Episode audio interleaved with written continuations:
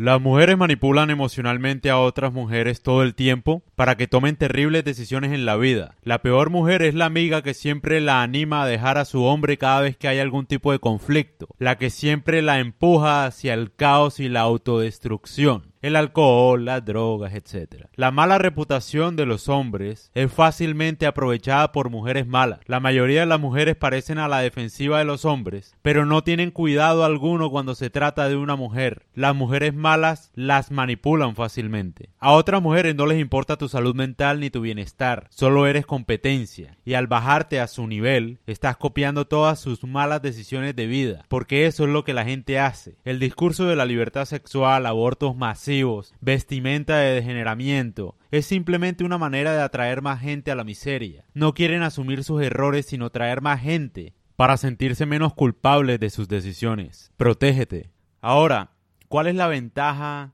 de ser casta hoy día? Se sabe obviamente que en la antigüedad una mujer casta era un problema porque las tribus tenían cierto tabú con respecto a la sangre. Entonces una mujer virgen era como una carga. Nadie la quería porque nadie quería, digamos, involucrarse de alguna manera con la sangre porque se tenía la creencia de que, no sé, eso generaba algún tipo de maldición. Eso era antes, en la sociedad tribal. Ahora, digamos, eso ha venido cambiando. Ahora la virginidad es algo importante, al menos hasta hace unos, ¿qué? 50 años porque ha sido como una especie de rezago de la agricultura. Cuando empezó la agricultura, la acumulación de riqueza de alguna manera, era importante saber o asegurar quién era el papá de un futuro hijo. Entonces la manera en la que un padre tenía una forma de asegurarse era teniendo una mujer virgen, de alguna forma. O al menos eso era lo que se creía. Ese es el tema. Entonces, ¿cuál es la ventaja de la castidad? ¿Por qué digo mujeres promiscuas versus mujeres castas? Generalmente, una mujer promiscua fomenta la burla, eh, no sé, discriminación, si se dice de algún modo, sobre las mujeres que no tienen tantas experiencias sexuales. Sexuales, sí. Empieza el chiste, la burla, te falta experiencia, tú con él siempre con el mismo novio, con el mismo marido, no has vivido todavía, etcétera, etcétera, etcétera. Quiero que sepan las mujeres que están escuchando esto y los hombres también, que esto es una forma de ataque. ¿Cuál es el ataque? Obviamente quieren ridiculizar a las personas que por diferentes motivos quieran la castidad sea por creencia religiosa porque no le gusta involucrarse sexualmente con cualquier persona, etcétera, van a caer en este tipo de burlas. ¿Por qué? Porque la gente miserable, que se ha acostado con muchos hombres o mujeres, tal vez, no ha logrado, esto especialmente en el caso de las mujeres, han pasado por muchos traumas, muchas relaciones perdidas, muchos abortos tal vez, embarazos no deseados, situaciones complejas, relaciones complejas, etc. Muchas personas traen muchos problemas. Entonces, ¿qué es lo que pasa? Ven a una mujer que no ha tenido todos esos problemas, la ven como una enemiga. Y como no le pueden decir directamente que son enemigas, lo que hacen es burlarse, incentivarlas a vivir más experiencias sexuales, etcétera, etcétera. Como si eso de alguna forma la llenara. Y sabemos que no, porque uno puede hablar con cualquier mujer, incluso Lana Rhodes, que fue actriz porno, se arrepiente de haber sido actriz porno, por ejemplo. Entonces tú puedes estar sexualmente con muchos hombres y no vas a ser feliz nunca. Así como también puedes tener sexo solo con un hombre y no ser feliz nunca. Pero la diferencia es notoria en cuanto a la persona. No es lo mismo físicamente y mentalmente una persona que tuvo sexo con muchas personas y no tiene conexión con ninguna y vive vacía, aparte, que es evidente, a una persona que de pronto tuvo sexo con una persona y no le fue bien. ¿Qué voy con esto? Que es muy fácil uno comprobar lo que digo es cierto o no. O sea, uno sabe que una mujer que solo ha tenido pocas relaciones sexuales se comporta de manera diferente que una mujer que ha tenido muchas relaciones sexuales. Porque para una, una relación sexual es lo más sagrado que hay porque no permite que su intimidad esté con más personas o con muchas personas y para otras su intimidad es básicamente inexistente. Porque es un fracaso, entonces entre más fracasos acumule, pues menos valora eh, su intimidad sexual de alguna manera. Entonces puede tener sexo fácilmente con cualquier persona porque para ella el sexo no es tan importante, es irrelevante, es solamente un método para tener placer. Y para la otra persona el sexo significa la vida misma. Entonces, ¿a qué voy?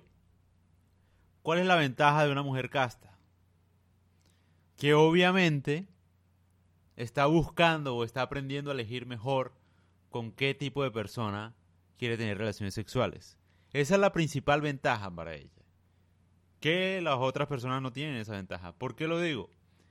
Porque una mujer casta la tiene que pensar 100 veces antes de acostarse con alguien, precisamente porque es casta.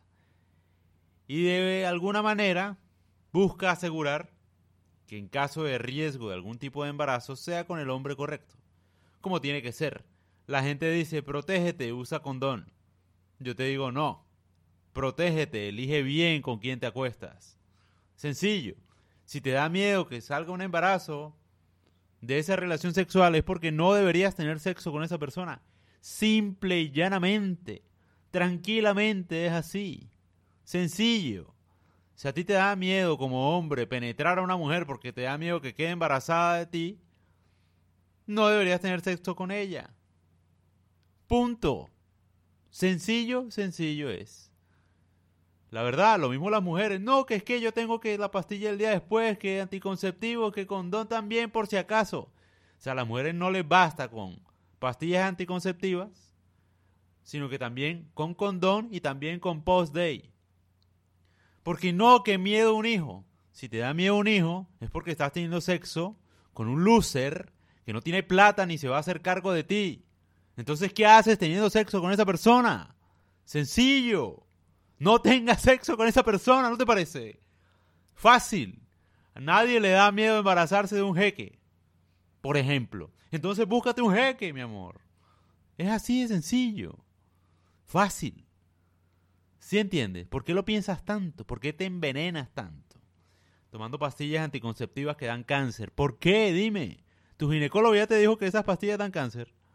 ¿Tienen un alto riesgo de cáncer? ¿O no te ha dicho? ¿Cierto que no? Él no te dice obviamente. ¿Qué te va a decir? Él gana comisiones por venta de cada pastilla anticonceptiva. A lo que voy es eso, o sea, uno a veces se complica la vida, uno dice, no, protégete porque uno no sabe con quién se acuesta, es mejor usar condón siempre y tal. Pues sí, eso para la gente que no decide. Es para la gente que, digamos, no valora su sexualidad a ese nivel, digamos, le da igual. En el caso de los hombres, volviendo al tema, el sexo no es tan importante y lo explico por qué. Porque es que el hombre no se embaraza. El man puede penetrar a cualquier mujer, la embaraza al final y bueno, listo, un hijo. Ahí mirará cómo se hace cargo, le dará la cuota con la que pueda pagar, si al caso, y eh, no pasa nada. No pasa nada en la vida de un hombre, es la verdad. Es cierto totalmente. En cambio, en la vida de una mujer son nueve meses, te cambia el cuerpo, la vida, la conexión, todo, amamantar. Es una vaina para pensar. ¿Sí me entiendes? Y obviamente, claro, te da mucho miedo eso porque te estás acostando con cualquier mediocre. Sencillo. Esa es la diferencia entre la castidad y las que no son castas. Las que no son castas, las mujeres promiscuas, pues obviamente, como toman pastillas anticonceptivas, tienen sexo con el hombre equivocado y si no me crees, busca el podcast. Toda mujer que toma pastillas anticonceptivas se acuesta con el hombre que no desea su cuerpo biológicamente. ¿Por qué? Pues porque obviamente la pastilla anticonceptiva lo que hace es como el mecanismo biológico para simular que ya está embarazada, por ejemplo. Eso es lo que hace hormonalmente. Para que no pueda ser fecundada nuevamente. Entonces, cuando una mujer ya asume, el cuerpo biológicamente, ese es el engaño de la pastilla anticonceptiva que ya está embarazada, pues obviamente no va a tener tanta importancia elegir con quién se acuesta. Y aparte, incluso en la compatibilidad creo que inmunológica. La pastilla anticonceptiva cambia ciertos factores de atracción. Entonces a una mujer le gustan los, hombres por los que no tiene atracción cuando está con pastillas anticonceptivas. Porque inhibe un proceso natural de la atracción eh, y compatibilidad inmunológica. Por ejemplo, no sé si sabías eso. Entonces, ¿qué pasa? Que una mujer con pastillas anticonceptivas, como se, acuesta probablemente, bueno, con un hombre que ella quiera o no, o lo que sea, pero se acuesta con el miedo del embarazo, inhibe un proceso químico y biológico de atracción natural hacia un hombre con el que tenga compatibilidad para tener un hijo.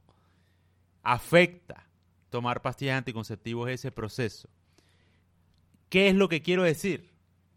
Que, por ejemplo, ella se puede casar con su novio de toda la vida, con el que siempre tomó pastillas anticonceptivas, y cuando las deje, ya no va a sentir tanta, tanta atracción por él. Me enredé. Pero ya no la va a sentir tanto por la pastilla anticonceptiva. Entonces va a cogerle fastidio. Claro, porque decidió juntar su vida con un hombre bajo los efectos de la pastilla anticonceptiva. Y por eso aumentan los divorcios. Sencillo. A eso es a lo que voy. Por eso es que uno no debe tomar, o las mujeres no deberían tomar eso. Sencillo. Y como uno, un plan de acción, sería muy útil, uno, tener sexo con alguien con el que podría tener un hijo. Porque es el proceso natural de las cosas. Asumamos que no hay condón, que no hay pastillas anticonceptivas, nada. Uno sería más responsable de su vida y escogería mucho mejor la pareja que uno tiene. Sencillo, no habría tanto abuso, tantas relaciones complicadas, nada, porque uno la piensa diez veces antes de interactuar con alguien. Si ves algo que no te gusta, chao, papá. Pero no, aquí las relaciones empiezan primero con el sexo, que no está mal ni está bien. Eso es a lo que voy, o sea, la gente puede hacer lo que se le dé la gana, pero que esté bien informada, por ejemplo, que sepa que las pastillas anticonceptivas afectan el proceso de atracción hacia un hombre, que sepan que están escogiendo mal, que el hombre que les gusta, cuando están tomando pastillas anticonceptivas, en realidad no les gusta el cuerpo, lo puede rechazar porque no hay una incompatibilidad inmunológica. Por ejemplo, puede existir en un posible embarazo y puede que el hijo no salga tan saludable por eso. ¿Ya? si es que la gente sabe algo de eso. A eso es a lo que voy. Y la ventaja más grande de uno no cuidarse sexualmente es que uno aprende a elegir mejor con quién se acuesta. Y yo no lo veo eso ni moralmente mal, ni antiguo, ni nada. Al contrario, es una forma para uno decidir bien. Para uno asumir la responsabilidad de lo que está haciendo. Claro, quieres el sexo, pero no quieres la responsabilidad que eso implica. Claro, si tú no te cuidas, ni con condón, ni pones un plástico en tu pene, ni nada, ni pastillas anticonceptivas, ni nada, pues obviamente tú vas a decidir mejor. ¿Y qué es lo malo de eso? ¿Por qué las feministas lloran tanto con eso? Que una mujer sea casta, que, que quiera, digamos, decidir mejor con quién acostarse. No es que la mujer valga por su virginidad, no se trata de eso. Yo creo que en la Biblia está seguramente que hay algunas ventajas en la castidad que no tienen nada que ver con la creencia de Dios o no, sino que obviamente inhiben o traen buenas decisiones, al, tal vez. Tal vez sea por eso. Tal vez sea que fue una tradición que fue, digamos, exitosa en su época. Habría que mirar si ahora es exitosa, que yo creería que sí. La gente igual se va a cansar de la libertad sexual. Es más, de hecho, en la generación más atea de la historia, en la que hay más libertades sexuales que nunca, es la generación que menos sexo tiene. Por algo será, ¿no? Obvio. Porque no crean conexión con nadie. Un sexo vacío. Y a lo que voy es que, por lo general, la gente dañada incentiva que las personas que están siguiendo un camino diferente sigan el que ellos siguieron para no sentirse solas en la miseria. Y eso sí pasa. Eso sí pasa y lo sé porque muchas mujeres me han escrito y me han contado. Conozco muchas mujeres vírgenes, no sé por qué. Eh, y lo sé porque me lo dicen, no es que yo pregunte nada, sino que a toda hora me preguntan, no, ¿y qué piensas de la virginidad? o sea, no sé qué voy a pensar, o sea, es una decisión personal, ¿qué voy a pensar? Eh, hay mucha gente, obviamente, que a veces uno la piensa para decir una opinión porque no sé, a veces con las mujeres, no sé, están muy inseguras con respecto a algo, entonces me preguntan sobre la virginidad, que ellas son vírgenes, que tienen 26 años y son vírgenes, que tienen 18 años y son vírgenes, que no sé, la edad que sea, pero me lo cuentan. Ya lo que voy es que ellas también me cuentan que hay amigas que ya perdieron la virginidad y las incentivan a perderla con este hombre, con cualquier otro, con tal, y las atacan por ser vírgenes. Y ahí es donde yo me doy cuenta, claro, la estrategia de siempre de la mujer, que siempre es indirecta. Una mujer es la peor enemiga de otra mujer, siempre, pero nunca va a ser una enemiga directa como un hombre. Por ejemplo, que a eso es a lo que voy. Los hombres son violadores, se sabe, machistas, mala reputación bien ganada. Esa mala reputación golpean a las mujeres, etc. Se sabe. Pero las mujeres no han aprendido a cuidarse de otras mujeres. Y otras mujeres son un veneno, destruyen matrimonios a punta de lengua, haciéndolas sentir mal, incentivándolas a tomar malas decisiones, abandonándolas incluso en lugares peligrosos, dejándolas, mejor dicho, a merced de otros posibles victimarios, dándoles trago, drogas. Es muy indirecta la forma de atacar a una mujer. Y a eso es a lo que voy con este podcast.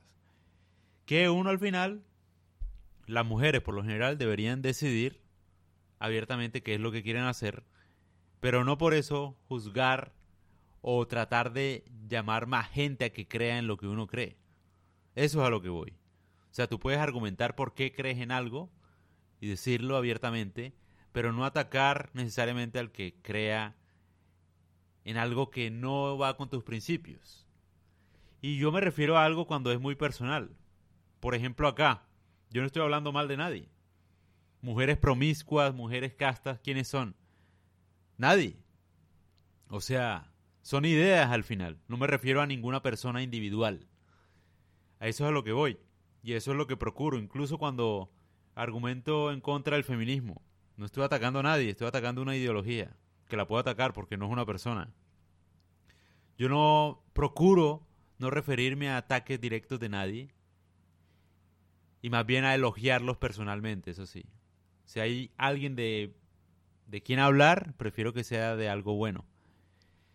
Esa es la verdad. Entonces, a lo que voy es que muchas mujeres sí atacan a las personas por no creer. No atacan las ideas, atacan las personas atacar a una mujer virgen solamente porque es virgen y, y, decirle que le falta experiencia sexual es una forma de incentivarla a que se haga daño. Porque si ella no quiere hacer algo, ¿por qué la vas a presionar? Esa es la verdad. Obviamente yo sé por qué la presionan, ¿no? Porque sí, la hipersexualización no funcionó. La libertad sexual no funcionó y todo el mundo lo sabe. Obvio. Funcionaba la gente dice, no, pero es que la monogamia no funciona, la castidad, bueno, sí, puede que no funcione tampoco, pero las consecuencias son menos graves, me parece a mí. Ahora, a mi modo de ver, hay más depresión que antes, por ejemplo. Ahora, obviamente, están más envenenadas con las pastillas anticonceptivas. Eh, ahora, digamos, crean menos conexiones sexuales con alguien porque existe, existe el condón. Entonces digamos que, pues sí, ¿no? O sea, no es tan, no es tanta la ventaja, en cierto modo. Y a, y a lo que voy, para culminar, ya que me estoy enredando mucho, a lo que voy es, uno, antiguamente, en la sociedad preagricultura, por lo general teníamos sexo con muchas personas, pero dentro de la misma tribu, que eso es lo que la gente no entiende. Dentro de la misma tribu. O sea, no era con gente extraña, era con gente que funcionaba como una familia. Que si nacía un hijo, el papá eran todos los hombres de esa tribu. Por lo cual todos tenían sexo con todos porque todos se hacían responsables de lo que pasara en esa tribu y de las personas de esa tribu. De alimentar al niño. Uno no tenía un papá, uno tenía todos muchos papás y muchas mamás. A eso es a lo que voy. Y en ese caso, ahí sí valdría la pena tener poligamia. ¿No? No como ahora. Que es que ahora tú quieres tener poligamia porque conociste a un tipo que no, te sabe ni el nombre y tuviste sexo con él y pudiste quedar embarazada de un man que no conoces, etc. Eh, y no se hizo cargo del niño. ¿Sí me entiendes a lo que voy? Antes uno tenía mucho sexo con muchas personas diferentes, obviamente, pero todos se hacían responsables. Era irrelevante quién era el papá. Ahora, como eso no se puede hacer porque nadie se quiere hacer responsable, que esa es la vaina, si quieres poligamia tienes que hacerte cargo de todas las mujeres con las que quieras tener sexo, por ejemplo, y de todos los posibles hijos que vayan a nacer. Si no, pues sigue soñando con eso. No tiene sentido.